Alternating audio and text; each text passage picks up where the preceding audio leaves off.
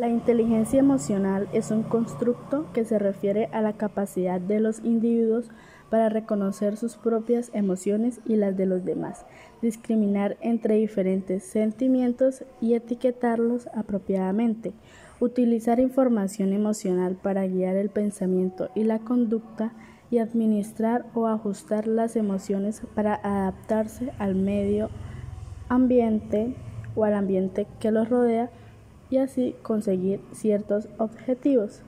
El saber gestionar la inteligencia emocional es donde se marca la diferencia con respecto a quienes avanzan felizmente en la vida, sorteando dificultades o quienes no encuentran una salida frente a la dificultad que les afecte emocionalmente.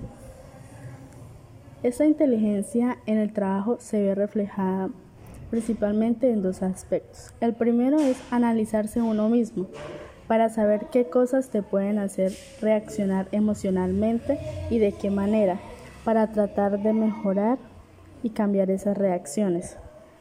En segundo lugar, aprender a escuchar, que no es lo mismo que oír. Hay que saber escuchar cuando un compañero plantea un problema. Si hay dudas, se pregunta para aclarar esto ayudará a tomar decisiones concretas y claras. En la familia se resaltan cinco aspectos. El primero eh, potencia el diálogo sobre todas las emociones.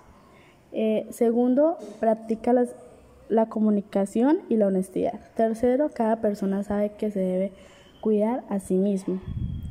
Cuarto, demostrar coherencia y reconocer eh, las fallas. 5. Existe espacio para que cada miembro sea él mismo o ella misma. En lo académico se desarrolla la tolerancia, eh, se previenen los conflictos interpersonales, se mejora la calidad de vida y ante todo se gestiona la emotividad. El repertorio emocional de cada ser humano es un conjunto único de condiciones ambientales aprende respuestas emocionales a un gran número de estímulos. La biología incorpora en nosotros algunas de las respuestas emocionales a los estímulos.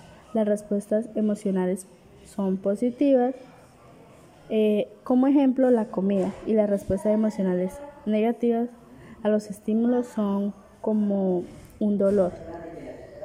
Otros estímulos llegan a provocar en nosotros respuestas emocionales por medio de condicionamiento clásico. Eh, algunas características favorables o no es conocernos a sí mismos, saber interpretar las emociones que suceden, diferenciar ciertos sentimientos y administrar la conducta.